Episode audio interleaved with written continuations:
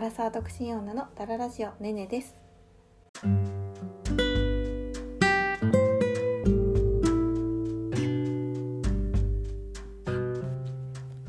はいどうも、えーお久しぶりです。今回はえ前回の配信で、便りを読ませていただいたんですけれども、えっとラジオネームグリとグラさんからいただいたお便りで「食べる女」という映画化もされた作品ですね。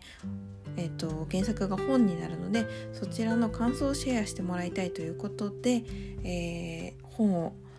読みました原作ですね。で映画も一度見たことあったんですけど映画もちょっと見直して、まあ、今回は本の感想会をしたいと思います。えっ、とちょっと簡単に本の紹介をすると、えっと新潮社から出てる著者が筒井智美さんですね。であの公式の内容公式のあの作品の紹介で内容が書いてあるんですけれども、えーちょっと読みますね。美味しいものを食べている時と愛しいセックスをしている時女は一番幸せになれる。台所で立ったまま生卵かけご飯をすする自由。深夜のラーメン屋で相席になった男とのラブフェア。恋人の裏切りを知った後に食べるチーズの感能。味覚と心を研ぎ澄まし人生の酸いも甘いも楽しむ女たちを祝福する美味なる短編集ということで、えー短編集なんですよ。とね25話ありました。ほんとねあの結構短いです一つ一つのお話が。うんとハマる人にはハマるけど普段ね本がすごい好きで読みあの本よく読む人からしたらちょっと物足りないかなってって思います。私は結構短編集とかは好きで、まあサクサク読める感じとかあのこう一気見できなかったりしてちょっと寝て何日かかけて読んだりすることもできるのでそうあのこれっていうねオチとかがね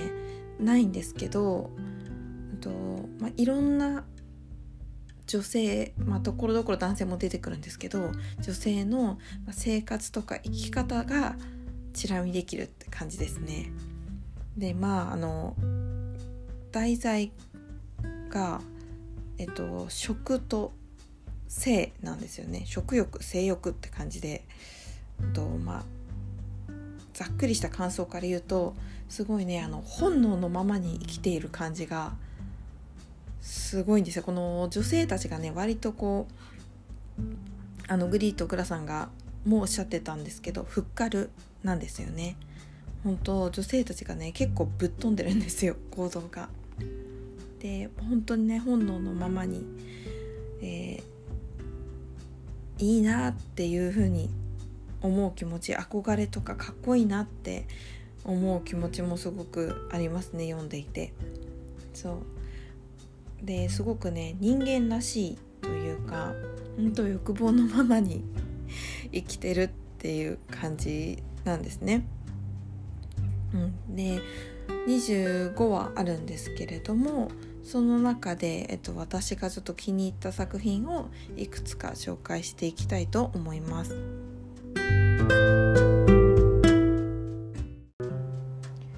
はいじゃあここから私の気に入った作品を紹介していこうと思います。えっとここから一部ネタバレ含む内容にもなってくるのでちょっと聞きたくない方はここでやめといていただければと思います。えー、とじゃあまず1つ目、えーと「セックスとラーメンの方向性」というお話なんですけれどもこれはあのまあ、私も一人暮らしのをしてるので、まあ、そういう意味で、まあ、お酒も好きだしっていう意味でなんとなくあの共通するところもあって、まあ、そういうそういう意味でも面白いなって思ったんですけれども。うんと一人暮らしのそのジュエリーデザイナーの女性がお酒が好きでバーとか居酒屋とかにはしごするんですね一人で。まあ、そこで、まあ、出会った男の人とワンナイトをしてしまいそれも自分の家に連れ込んでるんですけどそしてその男性が帰った後に一人でラーメンを食べるっていう「品そば」って書かれてるんですけどラーメンを食べるっていう本当ねあのこの花この小説全体的にそうなんですけどこれってオチはないんですよ。ただその彼女のなんか一人暮らし開放感とか、まあ、一人暮らしを満喫している感じがすごくよく伝わってきてなんかザ欲望のまま生きてますみたいな感じが 面白かったです。はい、で2つ目がミンチガールこれも、まあ、私のイメージだと多分20代前半ぐらいのイメージなんですけれども、まあ、その彼女は反同棲していた彼に振られてしまうんですね。でまあ寂しさからこう、まあ、さっきと同じような感じでこうワンナイトを繰り返してしまうみたいな感じなんですよ。ででもなんか私って本当にこのミンミンチガールっていう名前の通りミンチってひき肉でひき肉私ってひき肉みたいだわって 自分で気づくんですね。でこの話のこのこのね例え方がすごい面白いなと思ったのがそのひき肉って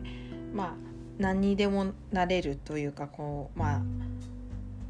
どんな素材とでもこう交わることができてそして調理も簡単でそして安いっていうのが自分もまあ大抵のその男の人なら受け入れ可能だし付き合い方も、まあ、そんなワンナイトとかしてもう簡単だしそして自分安い女だわっていう風に例えていて私はもうひき肉じゃなくて塊肉を使う料理をしようみたいな感じで 思うんですけどでもやっぱり彼女はねあのひき肉を使ってしまうんですけれどもあの本命の彼ができてだけど絶対に私はあの付き合うより先にセックスはしないっていう風にこう慎重に恋をしていくっていう感じがねあの、まあ、10代20代前半とかの感じなのかなと思って、うん、これもなんかの表現の仕方が面白いなって思いました。で3つ目なんですけれども3つ目は、えーと、侵入者っていう、えー、お話でアラサーのマンション持ちの、えー、OL バリキャリーの OL ですね。が、えーとまあ、田辺さんっていうあのドジでずんぐりとしたあの冴えない40代、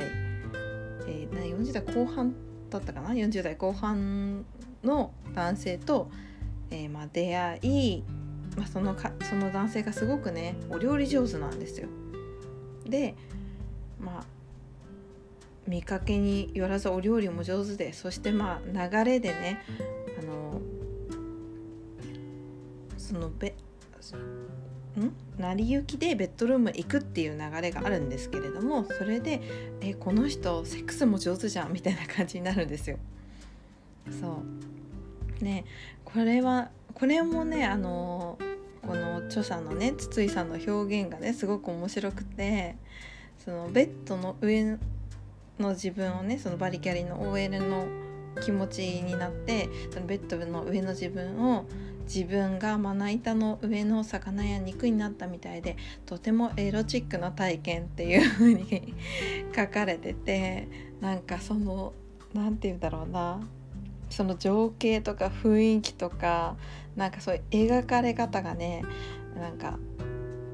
好きですね。なんか素敵な素敵な表現の仕方なんか面白いですね。うん。ってな感じでした。あの映画の中だとこの「セックスとラーメンは」の方向性は映画の中ではこの話は出てきてなくてでミンチガールは、えーと、広瀬アリスさんが演じててでその侵入者は映画の中だと沢尻エリカさんが演じてますそうですねまあねこれねやっぱこういう全体的にそうなんですけどオチがないので、まあ、男性受けはあんまりしない小説なのかなっていう感じでしたね。で私がもう一つ気になって気になった作品があってそれが「メイキング・ファミリー」っていうお話なんですけれどもと主人公の女性は3人の子供がいてでその1人今お腹の中にいるっていう状態でと旦那さんと別れたばっかり離婚したばっかりって感じなんですけれどもそのお腹にいる子供っていうのが前の旦那さんとの子供なんですね。でその旦那さんにはお腹に赤ちゃんいるのに好きな女ができたから別れてほしいと言ってでその女性も、まあ、人がね誰かを好きになってしまったりするのって止められないからきちんと離婚してあげたのって 言うんですよ。そうででもねあのその離婚なんてそんなのただの紙切れのことだし私が好きなのは潤くんっていうのはその前の旦那なんですけど潤くんだけって。セックスしたいのも潤くんだけ。だからだから私はあの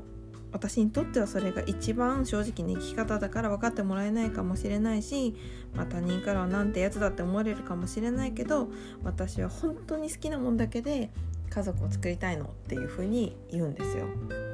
いやなんかそうねすごいめちゃくちゃかっこいいですよね。なんかすごく正直な生き方しててまあいろんな部分でこう共感はできないですけれどもかっこいい女性で、まあ、ここのこの小説に出てくる女性たちはみんなあの固定概念に本当にとらわれてない女性で本能のままに生きてる女性って感じで私は結構ねこの出てくる登場人物のキャラクターが好きだなって思いました。えっと、でこの小説の解説が、えっと、壇蜜さんなんですよ。であの映画の方にも壇蜜は壇蜜さん出てるんですけど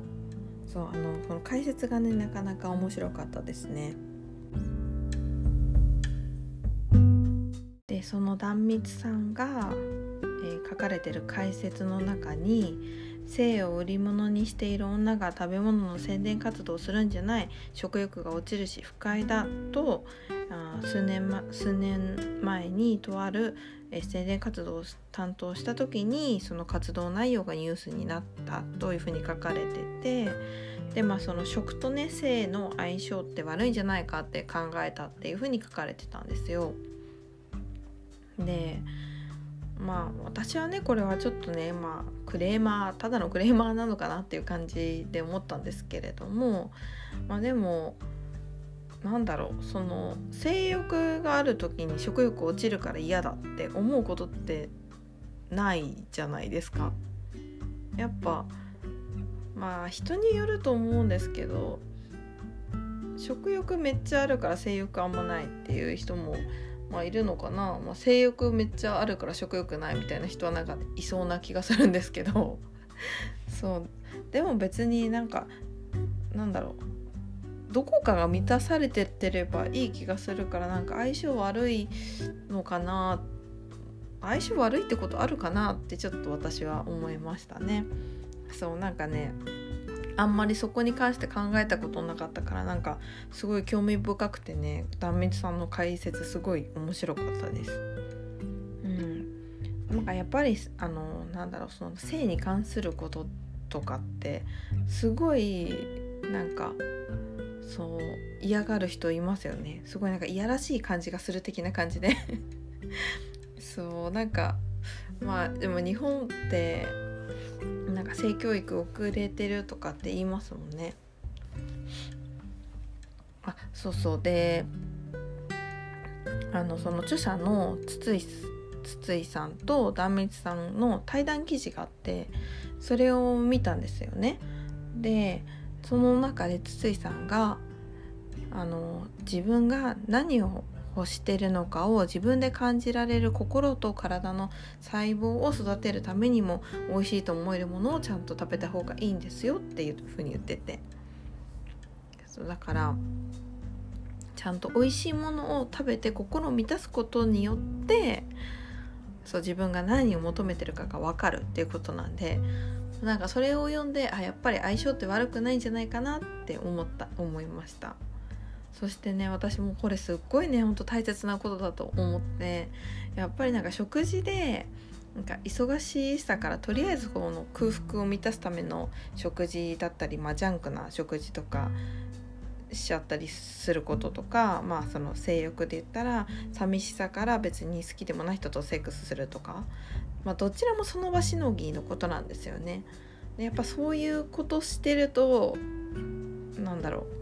なんか自分の心がすさんでく感じしますよね。なんか心を満たすためには何を求めてるのかきちんと考える必要があるなと結構ね真面目に考えました でねその映画の中で映画の主人公は小泉京子さんで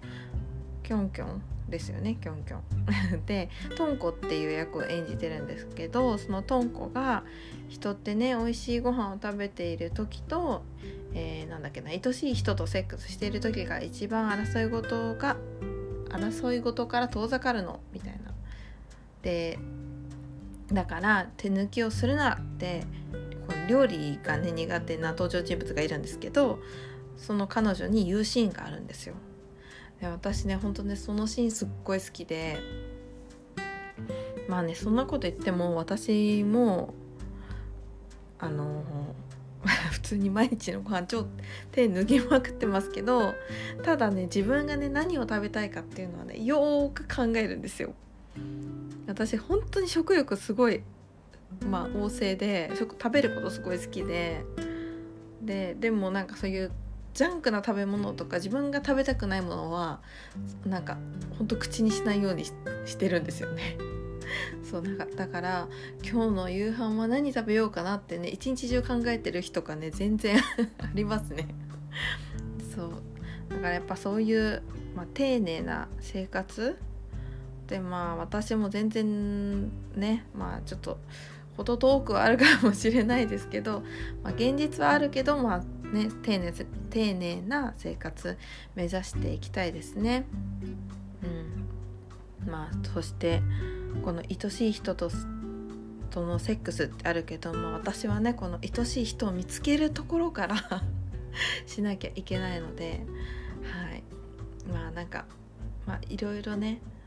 こう見たり読んだり同じ同じ作品ですけど、まあ、映画も小説もそれぞれね違ういいところがあって結構面白かったです。